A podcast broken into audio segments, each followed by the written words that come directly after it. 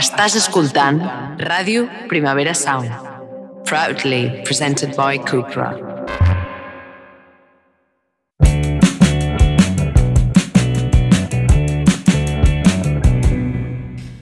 Ja em perdonareu que estic amb una calipàndria que déu nhi i segur que se'm nota la veu. De vegades em passa, em passa de fet dos cops l'any, quan canvia el temps, però tot ho farem. Dit això, avui volia començar aquest programa compartint una cosa que fa uns dies que em ronda pel cap.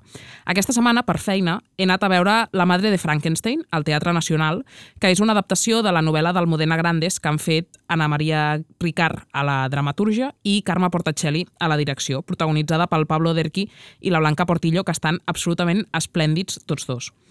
És una obra que dura 4 hores, amb entreacte inclòs, i malgrat tenia ganes de veure-la, he de confessar que vaig estar tota la setmana mentalitzant-me pensant que podria ser dur.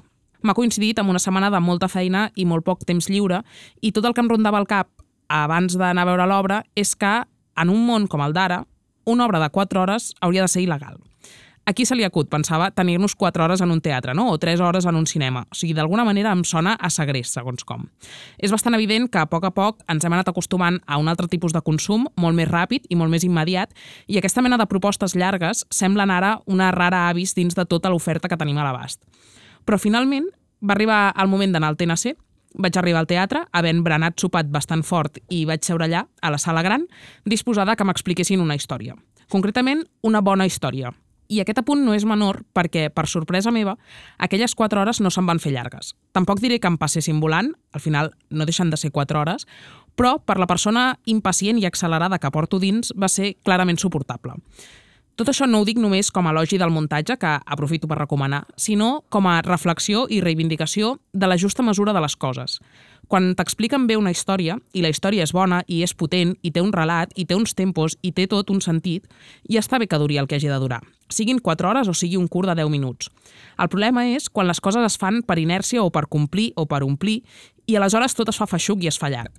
Malgrat estar tots cada cop més acostumats a les ficcions curtes i als muntatges frenètics, si algú decideix que la història que vol explicar requereix temps, hauríem de ser capaços de concedir-li. Ja s'entén que no ho farem cada setmana, ni potser cada mes, però precisament per això hauríem de poder contemplar l'excepció, perquè segurament valdrà la pena. Aquesta setmana he vist clar, un cop més, que seure a la platea d'un teatre i veure una bona obra, per molt llarga que pugui arribar a semblar, és un dels molts plaers de ma vida. Benvinguts.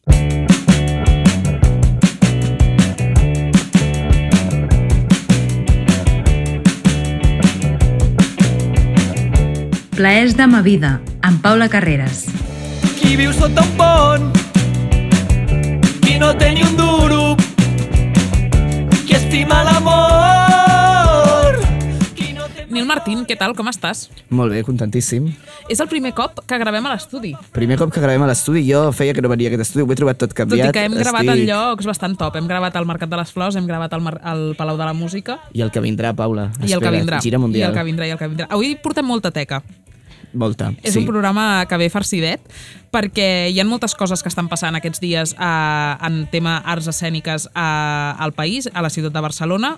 De fet, a Barcelona, una de les propostes més atractives que jo crec que hi ha en marxa aquests dies és el Festival Clàssics, que aquest any se centra en la immortalitat, aquest és el tema, en el desig de perdurar en les nostres vides, també en les tradicions que elaborem, en els projectes que impulsem, tot, tot això, no? com la idea aquesta de, de ser eterns d'alguna manera. I un dels espectacles que tindran lloc en el marc d'aquest cicle és Pitó, que és una versió escènica del poemari homònim escrit per Guim Valls, que és un monòleg interpretat per l'actriu Paula Blanco amb direcció del Roger Vila. Paula i Roger, què tal? Com esteu? Molt bé, molt contents. Molt bé, molt contents de ser aquí, sí. Aviam, això es podrà veure el 18 de desembre al CCCB. Um, què hi veurem? A grosso modo, sense fer spoilers. Primer de tot veurem a la Paula, que apareixerà pitó, molt lentament. Pitó. Només a la Paula veurem. Només a la Paula, és Va. un monòleg. El text eh, parteix d'un poema, com has dit, de poemari d'en Guim Valls. I, I això, hi veurem la Paula que apareix, que fa un crit o, i d'alguna manera com la paraula mana eh, en el seu cos, no? d'alguna manera, com la posseeix aquesta, aquesta paraula. Sí, no sé, no? Pitó és com un... És que és difícil um, abans de venint, avui rumiava, no?, amb això de sempre que passa, de, demanen què és, no?, el que estàs fent mm. i, I Pitó em resulta molt difícil de definir perquè mm, és, és com un espectacle ritual, gairebé. És un... És un, espect... és un, mm, un viatge que desafia justament la idea de la immortalitat perquè és immortalitat i mortalitat alhora. Es, presenta, mm. es presenten i, i, i succeeixen totes dues coses simultàniament i sobre l'escena. I és un ritual de, de mort i un ritual de vida. És a dir, com, suposo que com tot ritual, no? tot ritual té alguna cosa d'ocàs, s'ha de tancar alguna cosa perquè en neixi una altra. Hi ha un viatge de transformació, de mutació... M'agrada molt la idea aquesta de viatge com a, com a definició d'un espectacle d'arts escèniques. Em sembla molt xulo. Perquè Pitó qui era? Per qui no conegui la mitologia, diguéssim. Pitó era una serp, o almenys és sobretot el, el, Una serp, una font arribat. i una nimfa, no? Un drac, una font i una nimfa, Clar, aquest- simultàniament. Existeix la multiplicitat de formes i vides en el món pre, mm, preapolini, preordenat, pre lingüístic. Per tot. Per tot.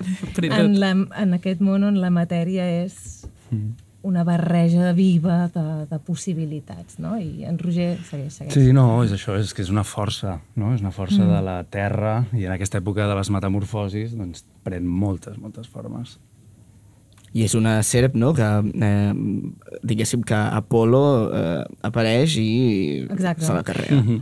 Bàsicament. dispara per apropiar-se del seu espai del seu saber, no? I és allà on es funda, teòricament, l'oracle de Delfos, i que al final del poemari, bueno, del text, o al final de la, la, la, la veu de la serp diu um, has incorporat el meu mirar dins el teu veure. És a dir, t'has quedat amb aquest saber fent veure que era, que era teu, no? Sí, perquè al final quan la mata el que fa és robar-li els poders de dir oracles, no? aquestes veus que li apareixen de connexió amb els déus i d'alguna manera també institucionalitza l'espai, o sigui, aquest lloc que era una font, que era un, mm. un espai on hi anaven pastors i poc més, bàsicament doncs hi posa una entrada I comença la i comença a cobrar privada, i no? ja hi som. Comença el tu i el jo, en lloc d'aquella barreja energètica que, que puc ser tu, jo, un altre i un altre simultàniament. Comença el binarisme. Buah, és que hi ha moltíssimes coses en Pitó, en, contingudes i que, que sorgeixen cada vegada que aquell text és, és dit, no? I no només dit, jo crec, viscut, com que Mhm. circula a través d'un cos. O sigui que jo veig com molt, molt aterrable com a, als nostres dies, no? Quan, vull dir, aquests dies he estat llegint el poemari també com que en el fons és una història mitològica, però és una història que ens és propera en això, no? En, en, que com, com en aquesta... A mi se'm donava una mica la sensació d'aquesta transició entre el caos més lliure i de cop la societat ordenada, no? De les normes, no? De, de, de, de tot el sistema com, com de, en què vivim com el coneixem avui, no? D'alguna manera, que passa per una mort. I del dolor, Sí. suposa això, en tots nosaltres, no? d'alguna manera. Com al final el conèixer tu mateix um, el, és una impossibilitat a la qual estem tots condemnats. No? És que escoltant-vos, bueno, tinc 10.000 preguntes al cap. La primera és, uh, Paula, com ho fas? És a dir, com agafes tot això i crees un personatge? Perquè al final estàs tu sola a, a l'escenari i per tant ho has de defensar uh, diguéssim, des de totes les arestes possibles, que no són poques. Oh, és que no ho sé. O És sigui, a com dir, vas començar a bueno, treballar-lo? El, el... Bueno, és que mm, no sé si... ex- No ho sé mai, no? Però, o sigui, com es fa? Es troba en funció de cada, de, de, de cada material. I amb en Roger... Em, és molt la sensació, més que un personatge, perquè no és un personatge, és una força viva, és que no sé, és, és de, debò, de debò, és una cosa que... Primera, que és molt el text, que ja hi és, vull dir, que, que ha sigut un procés de descobriment de què hi ha allà sota, tot i que jo crec que als textos hi ha moltes coses i nosaltres hi hem descobert aquesta, una altra persona que s'hi enfrontés en descobriria d'altres, o sigui, no hi ha una cosa única, però sí que passa que quan veus textos fets en moments hi- històrics diferents, per persones diferents, de cop hi ha alguna cosa que sembla que li pertanyi a aquella matèria, que no sigui teva i que tu la trobis i t'hi connectis. I, I em passa molt, és quasi com, com un deixar, és més un deixar de que un fer un personatge. O sigui, com permetre que, que, que aquest te- text traspassi per tu, no?, d'alguna Mm, manera. Sí, o sigui, com que el treball, evidentment hi ha una part tècnica i de colzes i d'hores que no te les treu ningú perquè si no no pots arribar a, a obrir-te com a veure què passa, eh, això sí, perquè la lletra s'ha de memoritzar i jo soc, vam començar amb en Guim, no? Te'n recordes? Vam, quedàvem a casa d'en Roger i jo sóc molt de... Bueno, no sempre, perquè, però en aquest text sí. Què diu aquí? Què diu aquí? Què diu aquí? Això no vol dir que jo em quedi amb el que en Guim creu que diu, però jo vull saber què volia dir en Guim. I hi havia moments que em deia, hòstia, no ho sé, tia, no me'n recordo. Truquem al Te'n Guim. recordo. No, amb en Sí, Guim ho sí. parlàvem i ell Ah, mateix vale. deia, és que no ho sé, quan ho vaig escriure ara no ho sé. I llavors voler entendre molt, i fins i tot tec, eh, silàbicament, esquemètricament, tot, perquè després, no? No sé, Roger, Mm. No, és un com- text, és que és un text in- infinit, Oh, que sí. cada cop que t'hi apropes, vull que això passa sempre i sempre. Però, però hòstia, sí que passa ara que ho hem anat fent alguns cops, no? des del maig, que ho vam estrenar, Mhm. que l'aproximació que hi fem, cada cop, no sé, sempre hi ha un nou matí, sempre hi ha una cosa que, que anem sumant, també sigui donat pel propi espai, um, no sé, com que va, va canviant. Sí, és que té alguna cosa... Té, és telúrica. És telúrica la... A veure, ara aquí parlant i després el que passa sempre quan estàs en escena és que allò succeeix o no succeeix. I no pots fer-hi res perquè aquell dia passi. A mi el pitjor que em pot passar és que estigui més agafada a la tècnica, que ja de set ha de sostenir. i especialment en una, en, una, en una matèria com aquesta, perquè si no, crec que t'estàs imposant tu emocionalment a una partitura que ha de sonar i que també és veritat que és un, un bon, una bona xarxa perquè està molt ben escrit i perquè a mi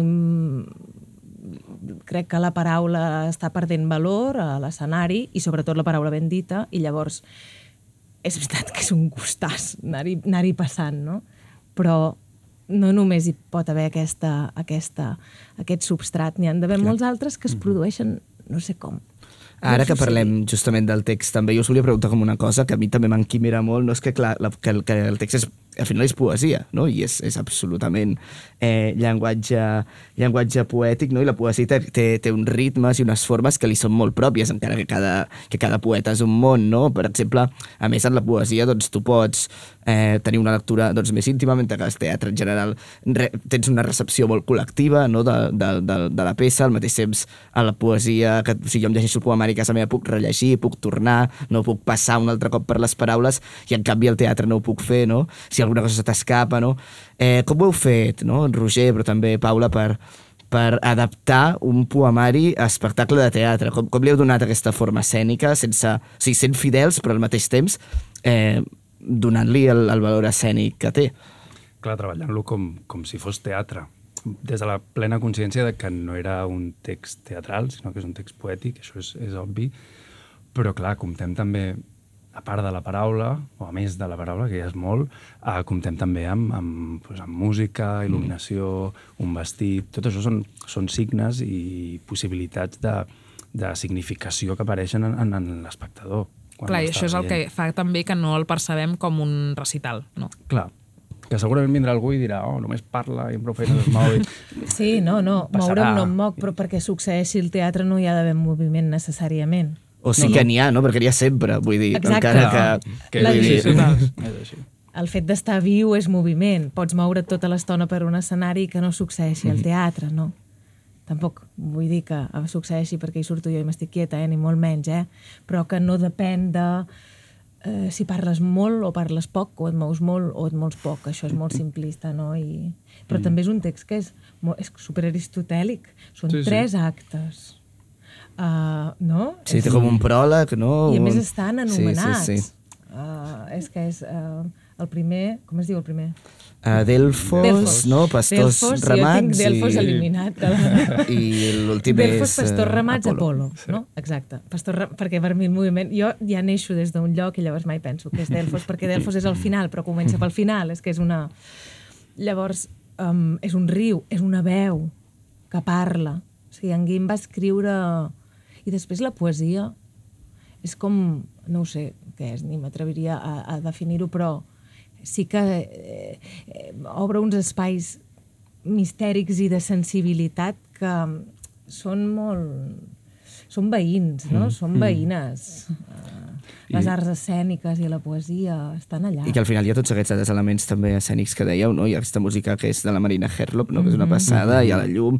Eh, hi ha un, jo és que estic enamorat del vestuari, estic enamorat del vestuari del Pau Aulí, que, bueno, no farem molts spoilers tampoc, però, però és, és com, una, com una pell de serp, realment, o sigui, és, és, Sí, molt, una és mica molt com la, bèstia. com la portada del llibre que aprofito per recomanar aquesta edició increïble de- d'edicions poncianes del poemari de Pitó del Guimballs, que, que també el tacte és de pell de serp. Sí, sí, sí. Mm. Sí, al final pitó, um, etimològicament, uh, vol dir podrir, mm. perquè el final, o el, un cop Apolo mata a Pitó, de la pell s'asseca el sol i aquí és on a sobre d'aquesta pell és on es va fundar l'oracle. Llavors, bueno, era important donar-li aquesta significació també al vestuari, no? que d'aquesta foscor em, primera no? apareix aquests primers brillos i etc. I no explicarem més. No explicarem, no farem spoilers. Però és això. a mi, del, del diàleg aquest que comentava el Nil entre, entre la poesia i el teatre, um, m'interessa sobretot la part uh, de l'espectador o del lector, no? És a dir, és, és veritat que quan tu llegeixes un poema no, no estàs amb la mateixa actitud ni amb la mateixa percepció que quan vas al teatre o quan vas a, a veure qualsevol espectacle. Què és el que vosaltres intenteu transmetre a l'espectador o què és el que espereu que l'espect- l'espectador s'endugui d'un espectacle com aquest? Jo penso que és una, una mica una reflexió més íntima, no?, de, uh, de sobre això que està passant. Al final hi ha alguna d'aquesta paraula aparent més, aparentment més críptica, no?, que és la, la paraula poètica, que t'obliga a, de manera més forta, donar-li tu un, un significat, que és el teu significat i no és el mateix que el de la persona del costat. Llavors, jo penso que és això, que al final que és la persona que ho està veient pues que, que, que tingui una escolta i un, i un visionat més actiu d'això. Sí, no, no sé, jo... Clar, el que voldria, el que més m'agradaria és això, eh, que, hem, que ha dit en Roger al començament i que, que, que, t'has, que a tu t'ha agradat, Paula, del viatge. I és un, és un viatge, crec, molt íntim, però perquè passa, perquè transita els espais de la, de la vulnerabilitat, del terror, de la mort, però no com a mort, és a dir, cosa obscena, literal, no? que, que apartem i ens neguem a mirar, sinó que la serp, la pitó, en, a diferència del món apolini ple de llum i ple de seny i de ciència i d'ordre i de, i de triomf, és una, és una, és un, és una força que, que viu en el fracàs, una paraula que m'agrada molt, en la, en la podridura i en el, en el dolor i en la celebració d'això, de, la- de la vulnerabilitat. I llavors crec que hi ha algo compartit que passa per aquí, que és molt fondo, si vas. Perquè és, és, és el forat que tenim tots, no?, a dintre, i que... I la bellesa de la mort. Hi ha alguna en la bellesa de la mort i de l'engolir, del devorar-se i aquesta vida terrible i bonica, no? Que és tot una massa, és això, és tot una bola. Abans de la vida i la mort, uh, la nit i el dia, sinó... On tot es barreja, no? Una mica amb la idea aquesta de les metamorfosis, Sí. no? De, de, de l'Ovidi, no? Que també parlàveu a l'inici, no? Que, vull dir que... Eh, la Paula a l'inici de, de, de, just de la introducció ha parlat de, de, de, de la Madre de Frankenstein, no? Que vas anar Sí, poc, sí. fa poc, no? I, i mira, va perfecte perquè, perquè últimament s'ha parlat molt de la moda, no? D'adaptar novel·les, no? Teatre Madre de Frankenstein, Gato jo i la muntanya balla, lectura fàcil, no? Crim i càstig, com que molta gent diu, ostres, ara totes les tones estan adaptant novel·les a teatre, però en canvi no veiem tanta, tanta poesia al damunt de, dels escenaris. Creieu que pot passar com el mateix, que la poesia té potencial de convertir-se també en un, en un recurs eh, dramatúrgic, en un recurs escènic eh, més, com, com ho són les novel·les? És més fàcil, és més difícil? Jo espero que sí. Sí que penso que tots plegats som una mica més conservadors i que amb la poesia també hi ha menys lectors de poesia, és evident que de, que de novel·la, no? Eh, tant de bo, tant de bo passi. I superem una mica la por i el prejudici a, a la poesia sobre un escenari. Mm. Jo ho veig difícil. Ho veig difícil. M'agradaria mm. molt que passés més, però ho veig difícil perquè estem molt enganxats a la... O sigui, aviam, a, a mi m'encanta la, la literatura, la, la narrativa, però la narrativa normalment t'acompanya en un camí més lògic, més intel·ligible, i, i estem, crec, una mica enganxats en el teatre amb aquesta, això que dius tu, aquesta, aquest conservadorisme, el temor de no ser compresos, aquests espais massa complexos, no?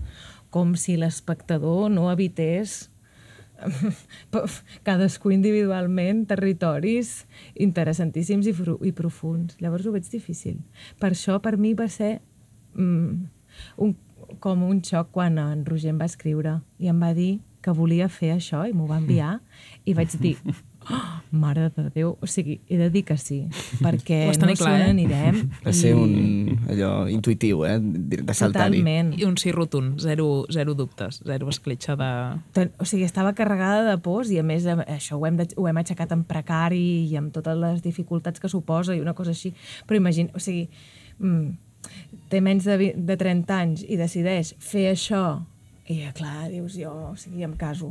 Ja està, som-hi. Bueno, si saltem al 8, saltem-hi saltem tots, I tant. al final. Recomaneu llegir el poemari abans d'anar a veure l'espectacle o no cal? Per mi són dues coses eh, que van en paral·lel. Eh, es pot llegir i segurament això farà en determinats espectadors mm, tenir una millor recepció, però, Però no és imprescindible. no és imprescindible, sinó també segurament el, el camí contrari també, També, és, també és clar. interessant. Jo l'he llegit després i també ha sigut molt, Clar. molt, molt interessant. Mm. Són... Sí, sí, pots recórrer, pots passar pel... Però com sempre amb els textos, els de teatre Sí, també. Sí, Clar, sí, sí. Sí, està bé que en aquest cas tampoc no calgui anar a, al CCCB havent de fer deures, diguéssim, No, abans d'anar-hi, no? Vull dir que... no. Molt bé. Escolteu, estaríem hores parlant de, de teatre, de poesia, de pitó i de, i de clàssics, però mm, ho hem de deixar aquí. Moltíssimes gràcies per venir. Això que feu fa molt bona pinta. Eh, jo he de dir que he vist una versió gravada en vídeo i em moro de ganes de veure-ho en directe. Per tant, ens veiem el 18 de desembre al CCCB. A quin espai del CCCB ho fareu, això? Serà el hall, Al hall. Vale. eh, condicionat, Fantàstic. Sí. eh, però sí. Molt bé. Doncs eh, recomanem a tothom que, que ho busqui, busqui entrades a través de la web del, del Festival Clàssics. Són 12 euros, és assumible, és un bon plan. Abans de, de vacances de Nadal, el 18 de desembre, ens veiem al CCCB. Moltes gràcies per venir. Moltes nois. gràcies. Plaers de ma vida, un podcast de cultura i bona vida amb Paula Carreras. Doncs seguim parlant d'arts escèniques, però canviarem una mica de disciplina. Això que ve ara he de dir que em fa molta il·lusió, perquè he de confessar que les persones que tinc aquí assegudes són, jo sospito que dues de les artistes que més he escoltat i que estan nominades segur a sortir-me a l'Spotify Wrapped d'aquest 2023, que encara no ha sortit, però jo crec que em sortiran els seus noms per allà. Són dues noies que tenen moltes coses en comú, són joves, tenen bauassa, tenen moltíssima personalitat totes dues, són mallorquines, i se les veu que, també que són bona gent, tot i que encara no ho sé gaire perquè no les conec prou, però fa pinta que sí. I també tenen propostes musicals molt diferents, tot i que tinguin moltes coses en comú. La primera d'elles sona així.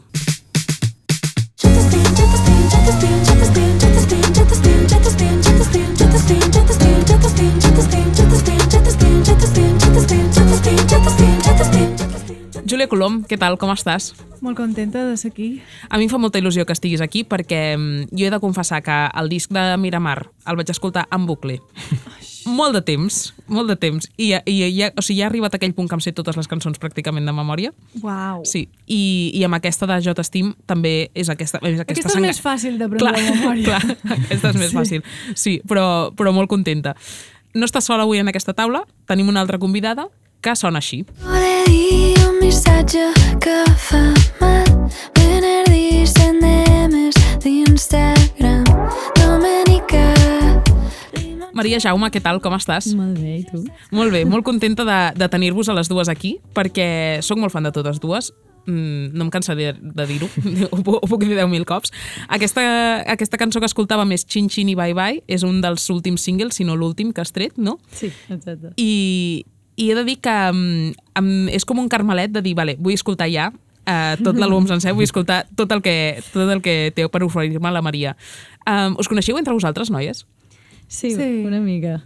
Tampoc moltíssim. Conèixer-nos, sí, el que passa és que era com que no s'havia donat la situació on realment poguéssim, i encara no s'ha donat, xerrar tranquil·lament. Molt bé.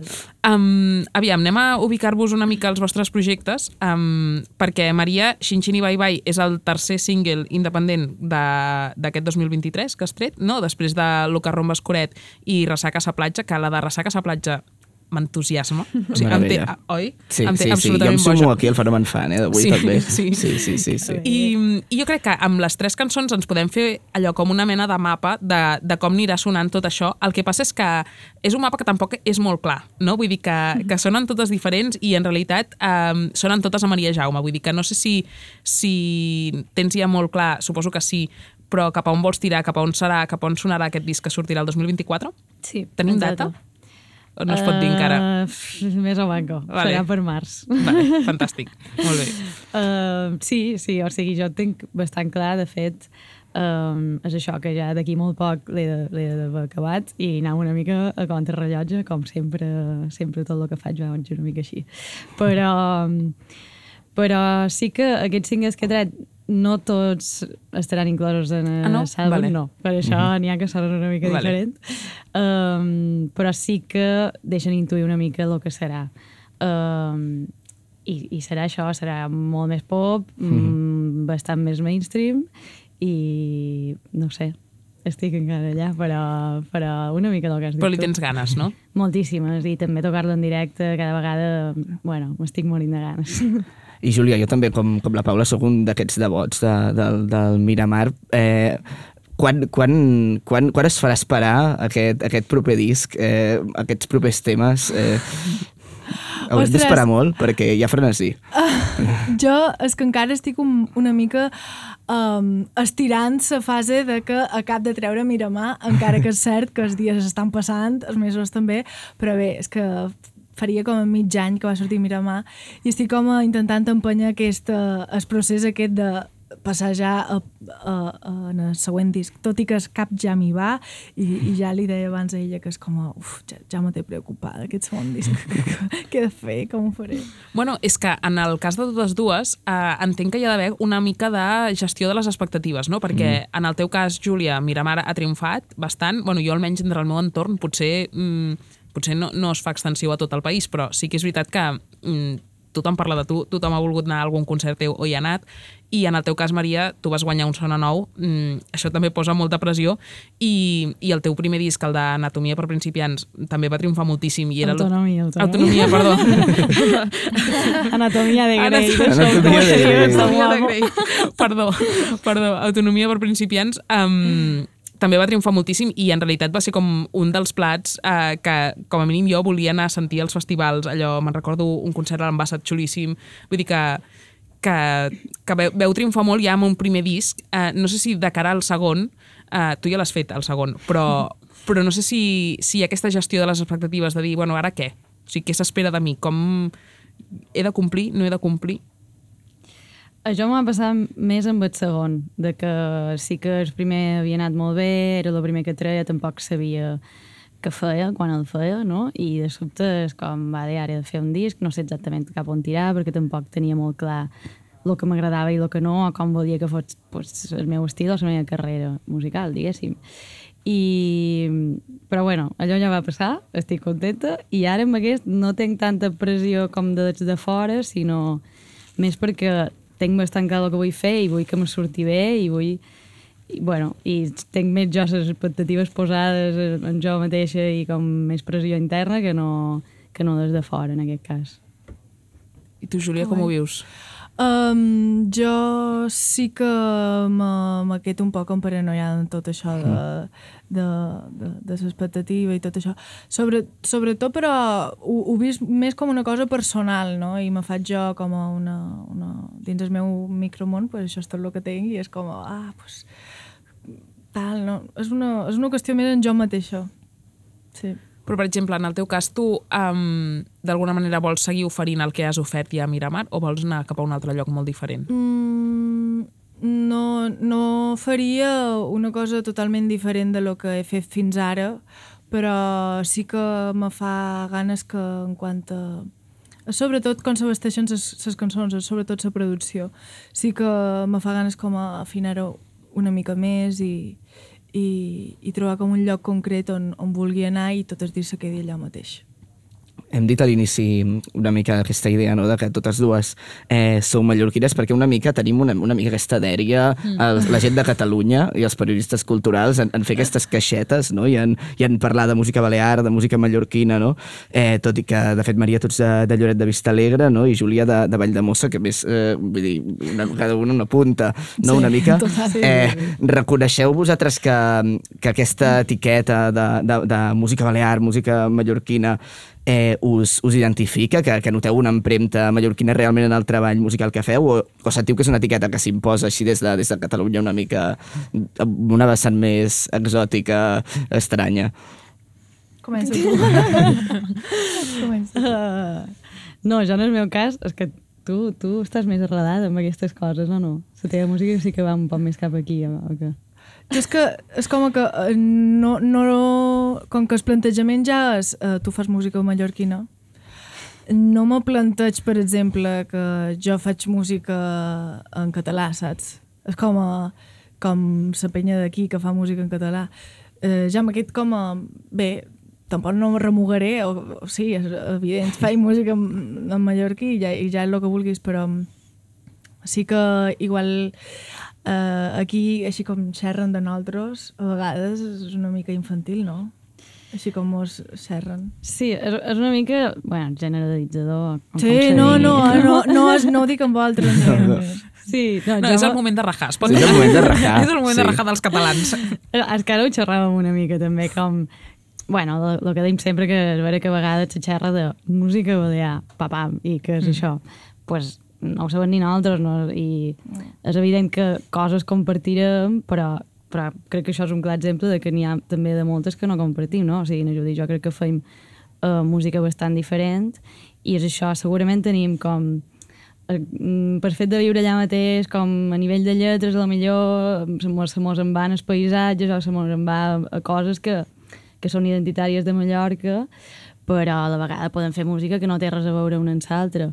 Com, com passa aquí, no? La típica llista d'indicat. Que... Sí. Clar, que és allà qual, Que hi ha qualsevol cosa. Sí, sí. Pues Sí. jo crec que el sac mallorquí és una mica el mateix, que allà hi pots trobar absolutament de tot. Mm.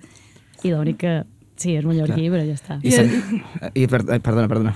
No, no, i, i els uh, periodistes a vegades te xerren i com si fossin les teves veïnades. Uh, na Magri Mal, na Maria Jaume, el que sigui, saps? Sí. És com... a- I tu els hi contestes com si fossin les teves amigues de l'ànima, no? Sí. En plan, sí, sí, sí tal. Però realment és com a... Bé, estem fent la nostra carrera Sí. cada una de nosaltres i més enllà de que som de Mallorca no passa quasi, quasi Sí, res això és, més. és molt de pixapí.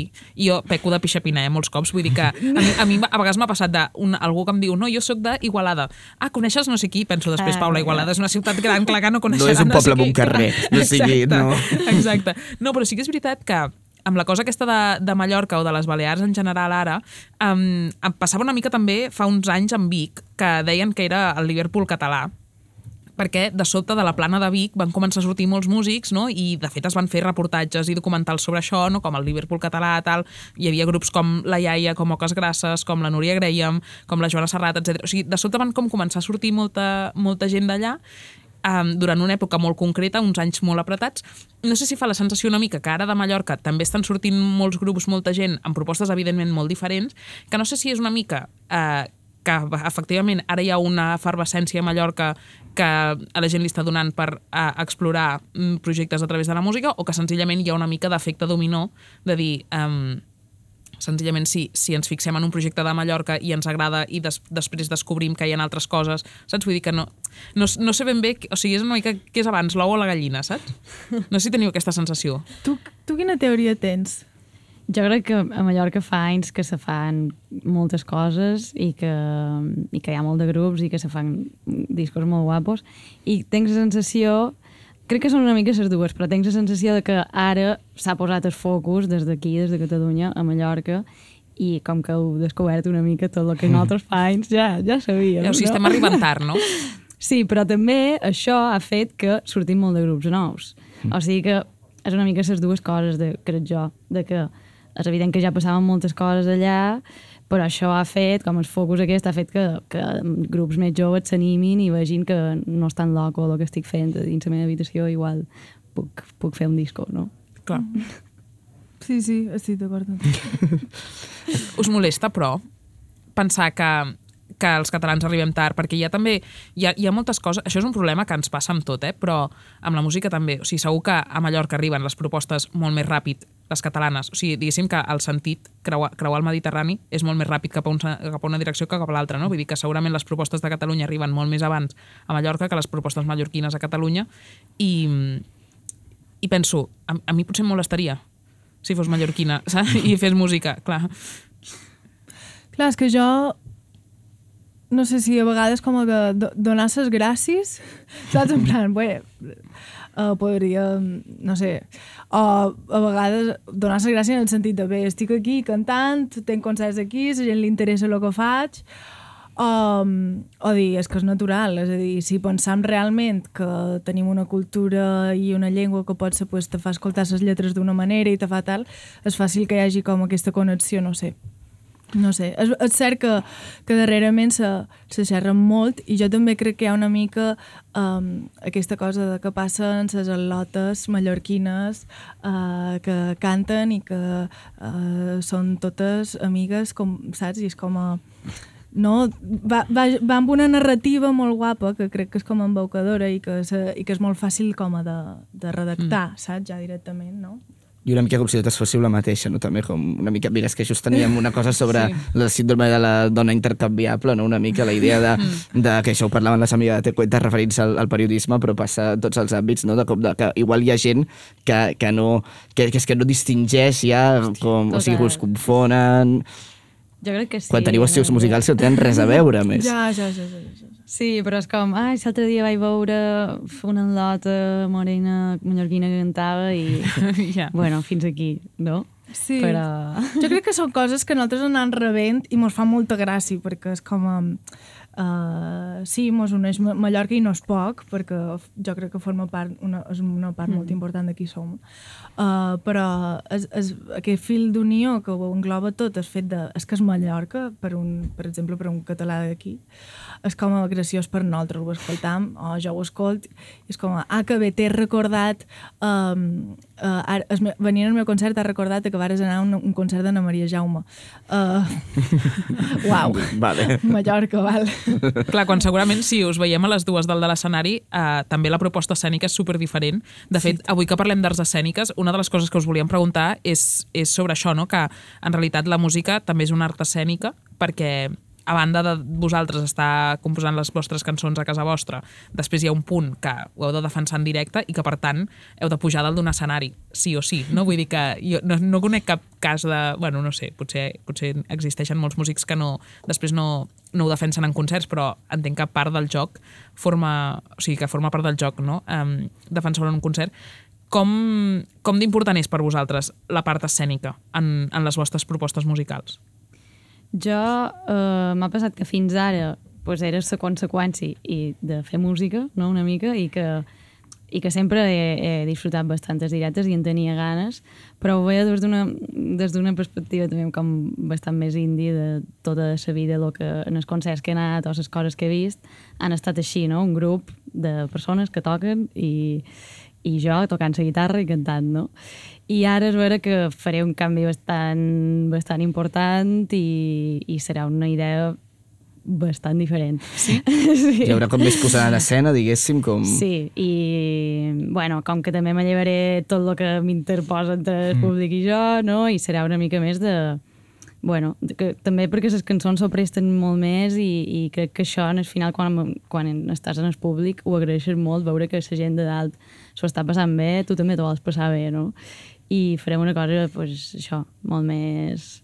no tan estàtica i molt més dinàmica, en general. Clar, tu, Júlia, els teus directes són bastant espectaculars. Um, uau, no, no ho sabia.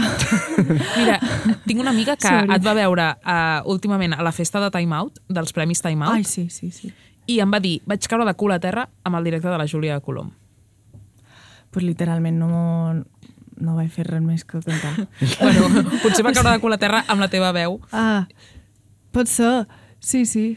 A, a mi m'agradaria, a mi, m'agradaria arribar en el punt on, on me pugui permetre el luxe uh, de, poder, de poder fer un directe preciós, unes llums, un tal, perquè és que jo ho, ho aprecio molt uh, quan, quan veig directes. Ho, també aprecio, un, aprecio coses molt diferents, però m'agrada especialment quan veig que hi ha un concepte i està treballat. I a mi m'a- m'agradaria arribar en aquest punt, crec que de cada vegada estic més a prop i és el que, és el que pretenc. Li dono importància. Ja que parlem de directes, a mi que, que vinc més de, de la part del teatre, sempre em genera com molta curiositat i molta intriga, i avui penso satisfer aquesta intriga, eh, una mica com la gent de la música viviu a, a com el moment d'estar dalt d'un escenari, no? No sé si passeu els mateixos nervis, si construïu una, us construïu també una, me, una mena de personatge eh, en, amb el qual esteu damunt de l'escenari també. Eh, com, com ho viviu? Jo, o sigui, és inevitable fer... No és que me construïsqui un personatge super diferent del meu, però sí que, clar, no, no, no actues igual quan estàs a casa teva en el menjador tocant que quan tens X persones davant. En el, i, I també has de xerrar i has d'interactuar i has de fer que aquesta gent estigui pendent de tu i estigui com una mínimament motivada. I, i això, pues clar, tens ja com un relat una mica diferent, un posat una mica diferent, etc. Um, sí, no sé. Uh, això, això. Però, però en general jo damunt l'escenari, com m'ho part molt bé també amb els meus músics tenim, aquest, tenim com a molta afinitat i també podem pues mos agrada fer les nostres jugarrites i mos en reim d'un i, de- i dels altres i no sé, és bastant divertit. Jo no me pos nerviosa, és a dir, i, i, i potser m'hi puc posar un poc abans, que la veritat és que me passa poc. És a dir, he aconseguit no, no gestionar altres coses de la meva vida, però aquesta part dels nervis sí que la tenc com a bastant com a controlada. I la veritat és que quan me poso a cantar ja és com a ja, ja estic de dins i no, i no, i no me poso nerviosa. El que sí que me posa nerviosa és que en els directes una cosa o l'altra passa. És a dir, uh, l'altre dia vaig anar a cantar, ahir vaig anar a cantar a Tarragona i me vaig adonar compte de que la setlist que me faig uh, havia po- posat la setlist d'un altre bolo que no tenia res a veure amb que tenien el resta de músics, jo encara no me la sé de memòria. I això ja me va tenir ratllada mentre cantava, en plan, joder, ara això no, veig, no me serveix aquesta, no aconsegueix veure-se dels altres, com ho faré? Hauria d'aga- d'agafar el mòbil, però el meu mòbil està... a sa- Imprevistos així són els que Clar, també sonar-se en viu i de cop has de lidiar amb... A- a- amb, amb sí, sí, I això amb passa inesperat. per una cosa o per l'altra en els concerts, sempre hi ha... No? Sí, jo quan me passen aquestes coses ho dic i la gent li fa a dir, com- gràcia. clar, clar, de vegades la naturalitat és la millor de les opcions, no? De dir una Sí. cosa, que algú em porti una setlist. Com ho vas resoldre en aquell... En aquell necessito el desenllaç. Sí, sí, eh, eh, tenia el meu mòbil de vora i vaig obrir notes, Va. vaig posar eh, se- a ser que jo sabia allà on estava i tal, i la gent realment te veu com a tocar una cosa que pareix que és com a, bueno, aquí tenc el meu monitor o algo, saps? I en plan, vaig a cercar de d'això, notes. saps? Perquè no sé la que ve després, o sigui, no sé quines. Sí, sí, o si no, a vegades és que inclús evidenciar-ho, no? Pot ser la solució. Sí, sí, sí. Inclús jo, estant en teatre, una vegada vaig haver de, de tallar i dir, tècnic, eh, puja'm, puja'm el so perquè no sento res, no? Clar, Vull és dir, que, a vegades aquestes sí, coses la naturalitat s'agraeix de també fer. des del punt de vista del, de l'espectador, de dir, mira, doncs no sent, aquest, aquest noi ha demanat al tècnic que li pugi el volum perquè coses que passen. Sí, sí. Escolteu, um, no ho podrem allargar gaire més, tot i que m'encantaria estar hores xerrant amb vosaltres, um, però sí que us vull preguntar, ara que encara no, no heu publicat l'últim disc que, que esteu tramant, diguéssim, um, com us hem d'imaginar en el vostre dia a dia? O sigui, mm, què, què fareu ara, quan demà, per exemple, quan, quan us lleveu? En plan, la vostra rutina quan no esteu girant, què, què esteu fent? Jo és que ara mateix estic fent el disco i vaig molt de cul i bàsicament el meu dia a dia Moltes hores és- a l'estudi. Bueno, l'estudi que és ca meva, o sigui, Vale. molt trist. Vale. és molt trist perquè no puc separar cap espai i, bueno, és això. Pues cada dia estem amb, amb en Lluís, que també és qui produeix i estem allà els dos bastant mano a mano i si no estem produint una cosa, estem acabant la lletra d'una altra o estem gravant la veu d'una altra. O sigui, full, full disc ara Molt bé. I tu, Júlia? Um, jo demà el que he de fer és acabar d'anar a cercar la roba del concert de divendres. Que, um, El Pumarejo? Sí, el Pumarejo. Que aquest tema sempre és un... o- És a dir, sempre són molt de metros, al final no sé què passa sense roba, per allò cap anant per sencera. Bueno, això és un altre tema, eh, també, uh, l'outfit del Sí, del concert. vestuari n'hem parlat, però també és una moguda. Uh, jo crec que Ana Maria Jaume uh, se... tu has parat més fàcil en aquest sentit. oh, no, o, Sí, o ara no, potser sí, me sí. sorprens i me dius no, tio, jo me rompes cap. No, no, no, jo vaig, és vera que jo vaig amb roba que tenc o que si dic, bueno, tinc un concert un poc especial i igual me pilla algo jo. Però, Però roba teva, ara, no? ara crec que me, que me cagaré en tot perquè ara sí que li Ara- fotré una mica més de calla. Mm. Ja, ja I doncs xerrarem. com anar amb metro tot el temps d'un lloc a l'altre anant a cercar coses. Sí? Sí, sí bàsicament això. No, i, i, i la veritat és que uh, demà és que venc de estar per Montreal, estar no sé què, i esperes dia de demà com el dia, per exemple, que descansaré fins tard i, i...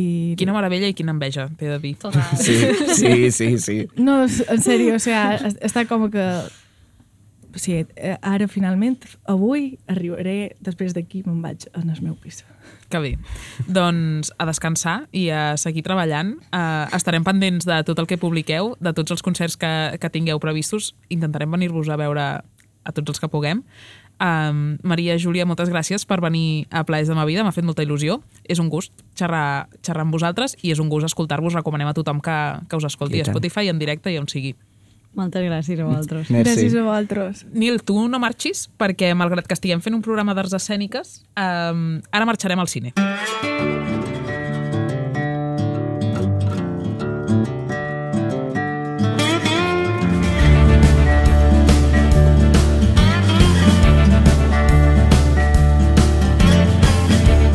Deia que marxàvem al cinema, però era una mica trampós perquè en realitat el que fem és marxar al Teatre Lliure de Gràcia. Aviam, Nil, tot té una explicació. Tot té una explicació. Teatre, cinema, tot es toca al final de la vida, no? En el món de les arts sobretot, i tots aquestes, aquestes realitats, teatre, cinema, totes tenen en comú que són precàries, i això és una cosa que em sembla que avui, que avui sortirà, no? Perquè parlem d'una proposta, parlem de l'espectacle al cine, que es pot veure del 29 de novembre al 17 de desembre al Teatre Lliure de Gràcia, un espectacle que dirigeix la Marília Samper, que en aquest cas doncs, porta a escena un text que té el Premi Obi de Dramatúrgia 2013 i el Premi Pulitzer de Teatre 2014, és a dir, una cosa que ja ve, ja ve patant-ho. El lliure aquesta temporada està programant molts Pulitzers, no? Perquè la nostra ciutat també era el Pulitzer certament, del 38, certament. però sí, sí, també sí. era un Podria Pulitzer. ser el- l'eix vertebrador Exacte. de la temporada actual. No? En aquest cas és un text que, que es diu The Flick en versió original de la dramaturga nord-americana Annie Baker eh, i que en aquest cas es diu, aquí a casa nostra es diu El Cine i que, que és un drama còmic que passa en un vell cinema analògic de Massachusetts on trobem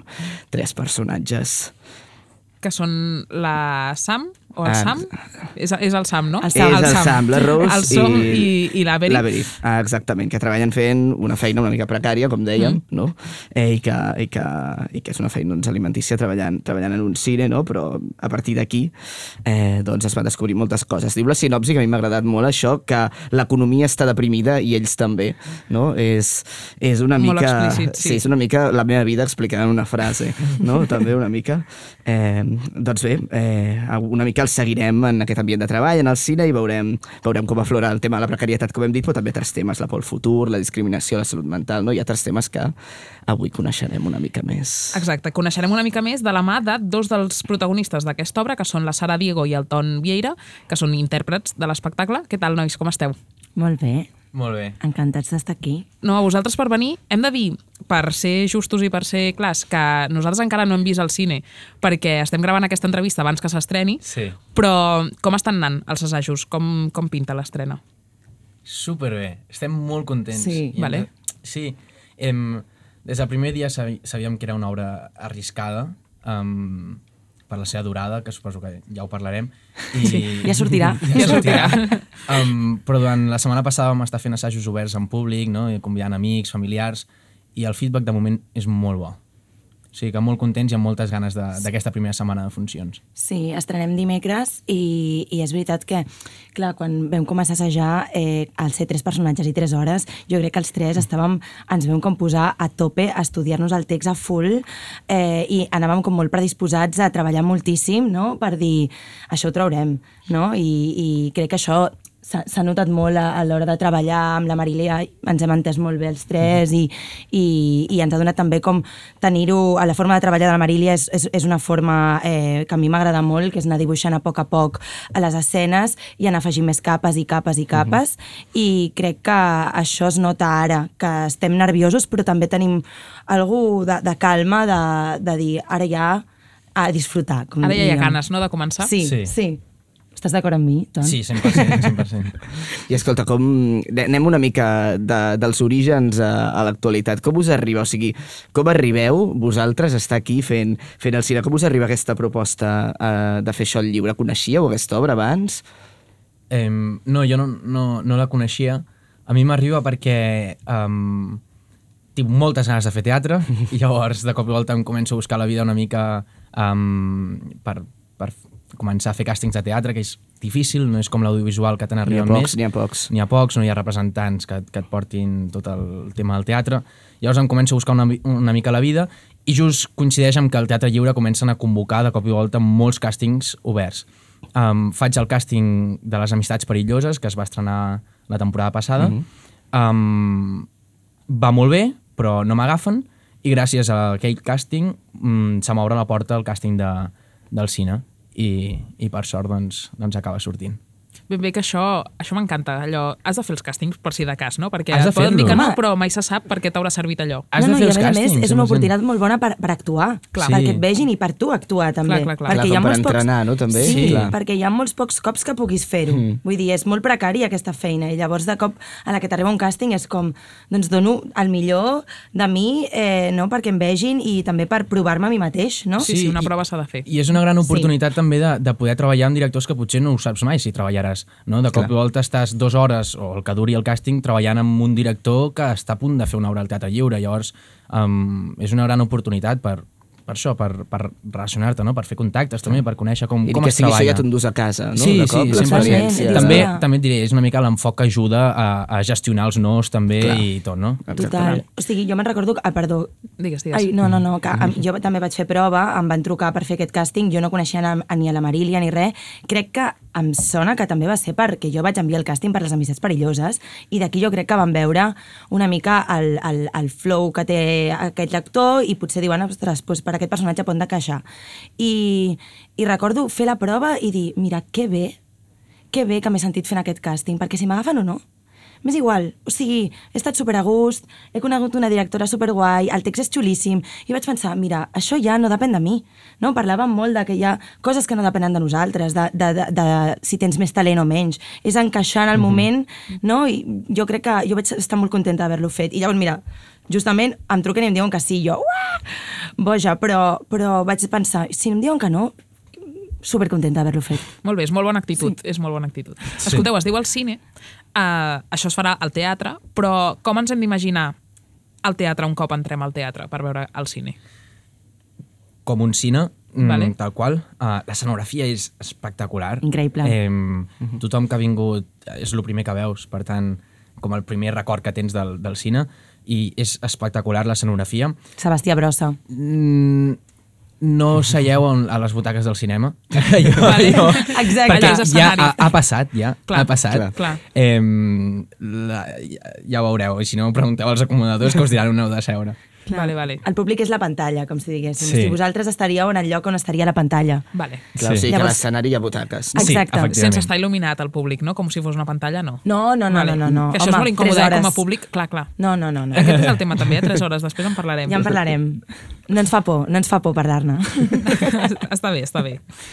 Però en aquest cine no veurem cap pel·lícula. Què veurem en el cine? Sí que veureu pel·lícules, Sí? també. No ho sé, és spoiler, això? Ai. No. Bueno, Um, ja ho trobareu.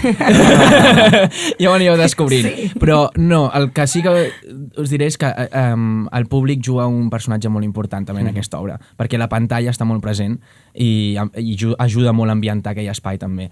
I vosaltres sou la pantalla i, i així, així juguem amb vosaltres. Vale. Però ens hem d'espantar mm, de dir, ostres, ara aniré a veure això i em faran participar molt. No. Zero, no, no, no, no, no és Podem anar, participatiu. podem anar tranquils. No farem, Vale. escolta, tu... No, no, no, no. No, no haurem d'actuar. No, No, Vale. per res, per res, per res. Escolteu, parlem d'Àltima. 3 hores. Jo just he començat aquest programa parlant de una obra de teatre que vaig anar a veure, la de la, de la Madre de Frankenstein, que són 4 Vale. hores. Sí, Són quatre, sí, sí, eh? quatre són. 4, Uau. amb entracte inclòs. Aquí teniu entracte? Sí. Vale. Tres Ah, hores amb interacte inclòs. Vale. Sí, Està dues bé. hores 45 dura l'obra. Exacte. Vale. I, i un quart d'hora de- D'entracte. d'entracte. Anem traient per fer... Si comptes els aplaudiments, ja... Exacte. Us fa patir això? Que sigui un, un freno de mà abans de, de que la gent vagi a veure l'obra? Perquè després l'obra entenc que vosaltres la defensareu i, i suposo que la defenseu amb, amb, amb molt orgull, diguéssim. No? muerte, però, sí. però clar, això, 3 hores d'obra, pot ser allò de dir, uf, quina mandra, no hi vaig. Home, no és, un, no és allò que diguis No és un que reclam, mo- tampoc. mola gens dir-ho. No mola gens Ja. dir-ho. No mola gens Ja. dir-ho. Però, però té un per què i jo crec que si entres és xulíssim. O sigui, mm, i no ens fa gens de por. O sigui, ens fa por parlar, o sigui, parlar-ne. És a dir, com de dir, sí, tres hores, sí, sí, vale, sí, són tres hores, eh, vale, vale, són tres hores.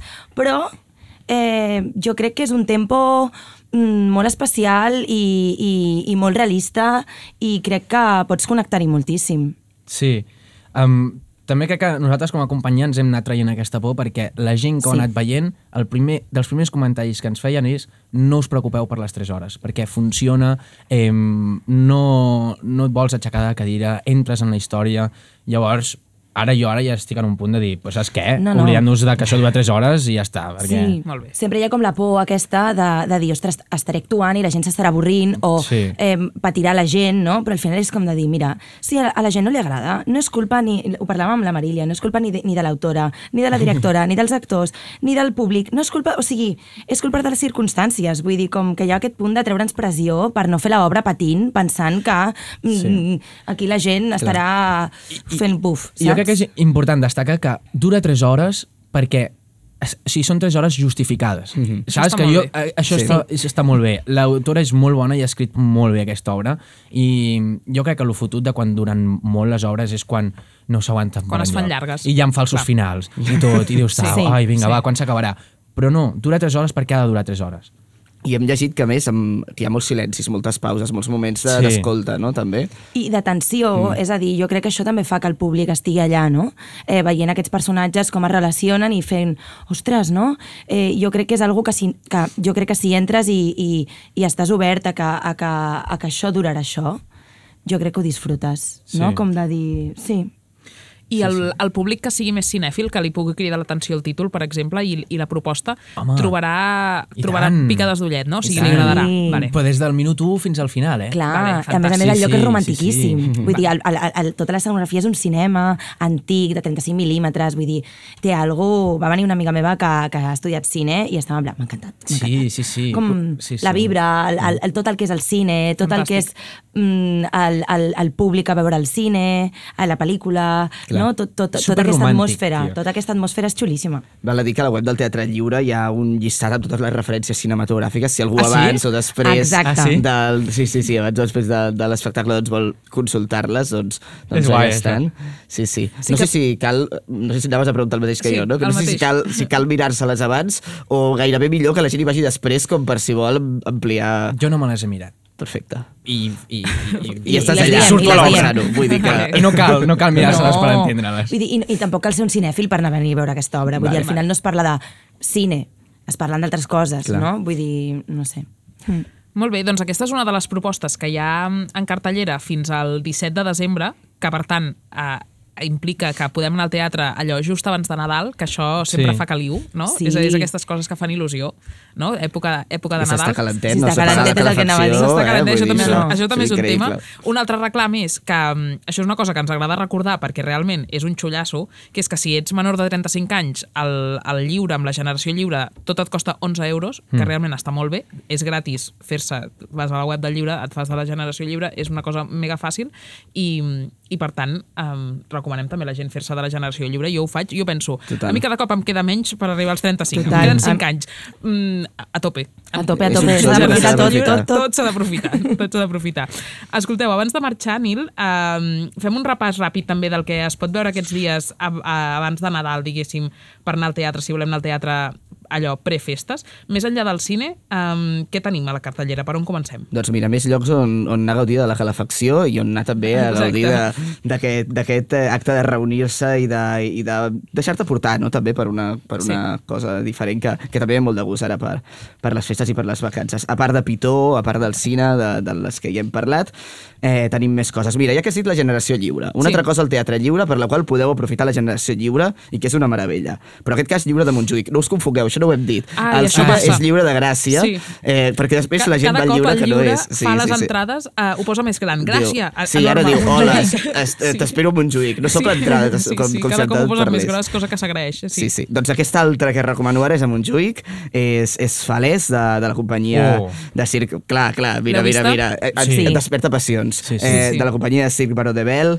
es va estrenar el 2019 i ara torna, va tenir un munt d'èxit, Premi Ciutat de Barcelona, molts premis de crítica i el públic eh, babejant eh, després de cada funció.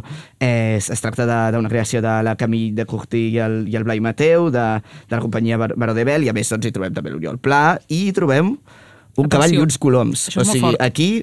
Un cavall és- encara, uns coloms. no, no, repartiment interespècies. Sí, o sigui, sí, és, total. és, és brutal, un muntatge preciós, a més molt poètic, que parla sobre la relació de la natura i l'ésser humà, i que ells anomenen com un salt al buit carregat de bellesa, i a mi em sembla que és una descripció que li va uh, com anell al dit. Molt bé, això fins al 10 de desembre. Es Ah, pot exactament. veure al, al Teatre Lliure de Montjuïc, no us confongueu. Si aneu al desembre al Teatre Lliure de Gràcia, hi haurà el cine.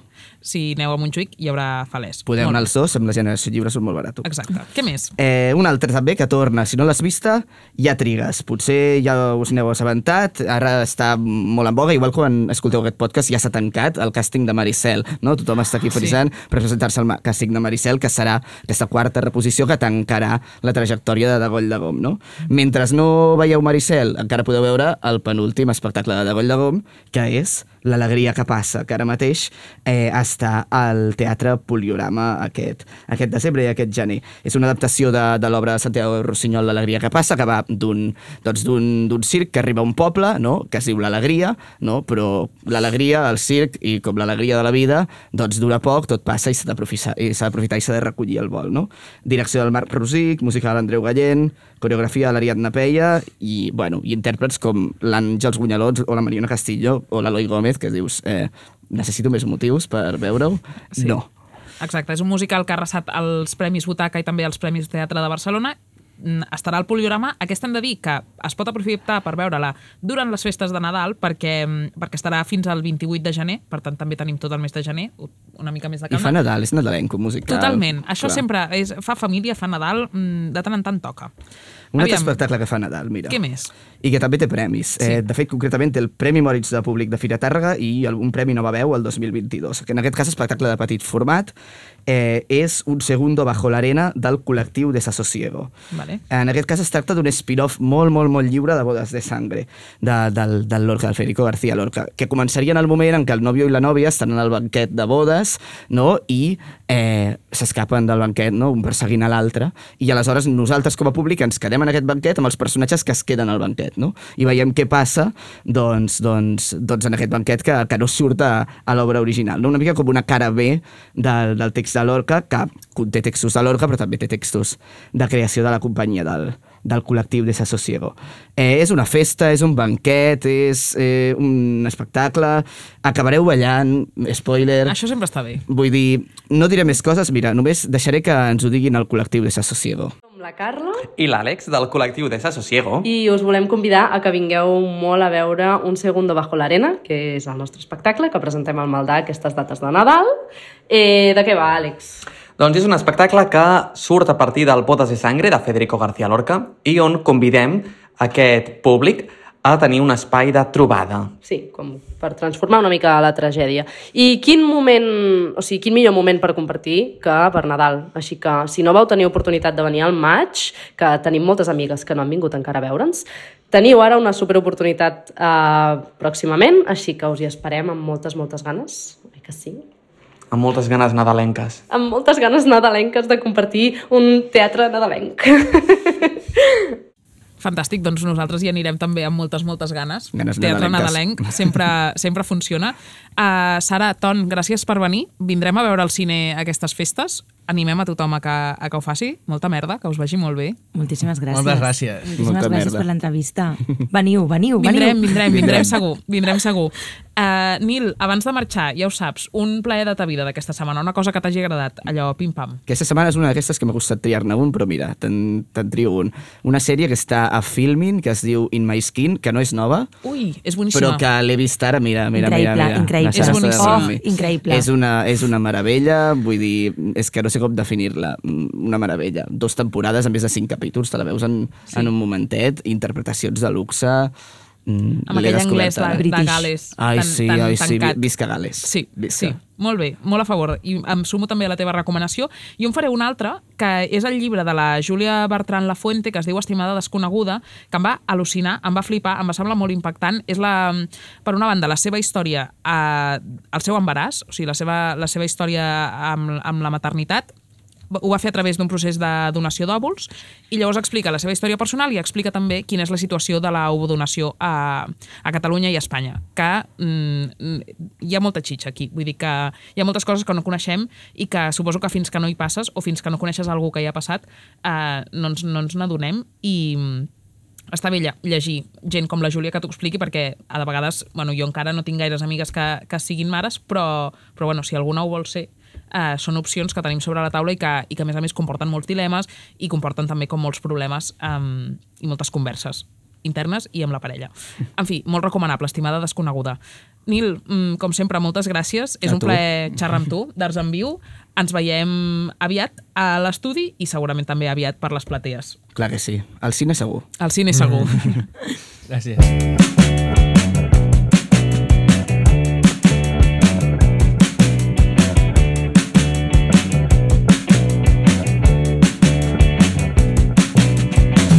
Ho deixem aquí. Plaers de ma vida és possible gràcies al Rob Roman i l'Albert Alves al control tècnic, la Mar Vallverdú i la Joana Girona pel cop de mà a les xarxes socials, el suport de tot l'equip de Ràdio Primavera Sound i el Pèsol Farestac per cedir-nos aquesta cançó que es titula El cel és sempre més blau, que és una versió fantàstica de Rino Gaetano. Tornem aviat. Adéu-siau. Sempre més blau